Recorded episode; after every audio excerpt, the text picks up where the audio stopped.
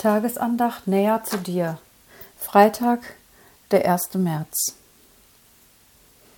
Ich werde euch wiedersehen, und euer Herz wird sich freuen, und eure Freude nimmt niemand von euch. Johannes 16, Vers 22. Bleibende Freude. Für die Ankündigung im heutigen Bibelwort gibt es eine zeitliche und eine ewige Erfüllung. Erstens, als Jesus Christus gekreuzigt wurde, weinten seine Jünger. Sie waren über seinen Tod sehr traurig, weil er ihnen genommen wurde und sich damit ihre Hoffnung auf das Friedensreich zerschlug. Doch der Herr hatte ihnen zuvor versprochen, ich werde euch wiedersehen.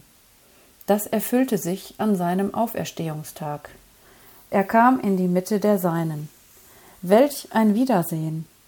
Da freuten sich die Jünger, als sie den Herrn sahen. Johannes 20, Vers 20. Diese Freude konnte ihnen niemand mehr wegnehmen. Auch seine Himmelfahrt trübte sie nicht, denn sie blieben im Glauben mit ihrem Herrn verbunden. Darum heißt es danach, sie kehrten nach Jerusalem zurück mit großer Freude, und sie waren alle Zeit im Tempel und lobten und priesen Gott. Lukas 24, Vers 52 und 53. Zweitens. Wenn der Herr Jesus zur Entrückung der Gläubigen wiederkommt, treffen sie in der Luft mit ihm zusammen. 1. Thessalonicher 4, Vers 16 und 17. Wo er sie sehen wird und sie ihn sehen werden. Er wird sie in den Himmel holen, um ihnen seine Herrlichkeit zu zeigen. Das wird ewige Freude sein.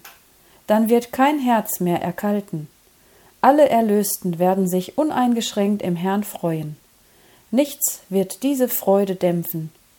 Was wird es sein, wenn Christus jeden, den er für den Himmel errettet hat, einladen wird, Geh ein in die Freude deines Herrn.